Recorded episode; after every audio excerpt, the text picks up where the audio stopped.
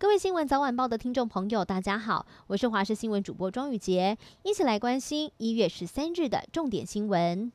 新闻一开始要关心的是股民关注的消息，就是台股在今天再创佳绩，台积电领军的冲锋之下，盘中一度是来到了一万五千七百七十八点，中场收在一万五千七百六十九点，上涨了两百六十九点，再创历史新高。而晶圆代工龙头台积电股价更是表现强劲，开高走高，中场是收在新台币六百零五元，市值世界排名第九，而且还继续看涨。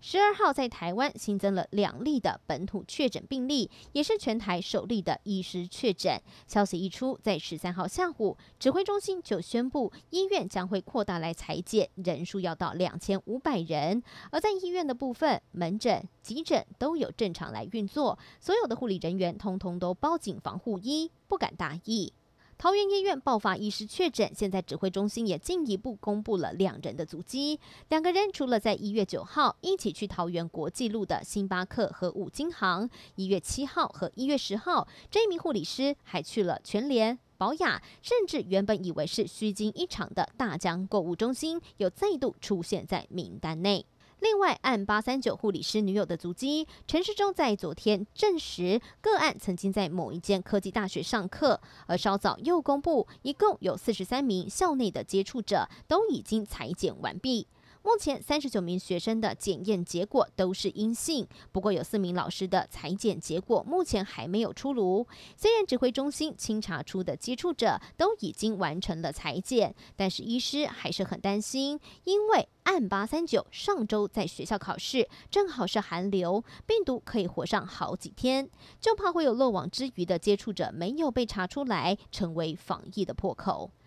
台北电玩展的展览是国际盛事，继去年因为疫情停办之后，在今年电玩展又卷土重来，更首度公开了全新的线上商务平台 Game Linker，提供全年无休、专属于游戏产业的媒合服务。主办单位声称，在今年有超过两百家的厂商来参与，也会加强防疫的措施。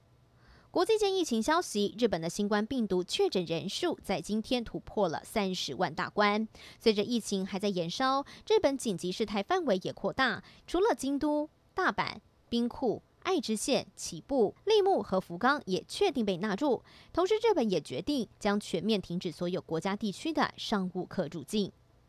而面对严峻的疫情，各个县市过年之前都有不少大型的活动是纷纷的延期举办。高雄市宣布有两场马拉松的赛事要延后，不过针对商圈以及市场所办的年节相关活动、年货大街等等，都会遵照防疫的规范如期来举行。这也让不少的摊商松了一口气，因为原本传出要停办，让大家非常的烦恼。因为受到疫情影响，这一年来连池潭周边的摊商表示，生意是少了六七成成。以上，大家都很期待这一次的年节市集能够带来人潮，火络商圈。以上新闻，感谢您的收听，我是庄宇杰，我们再会。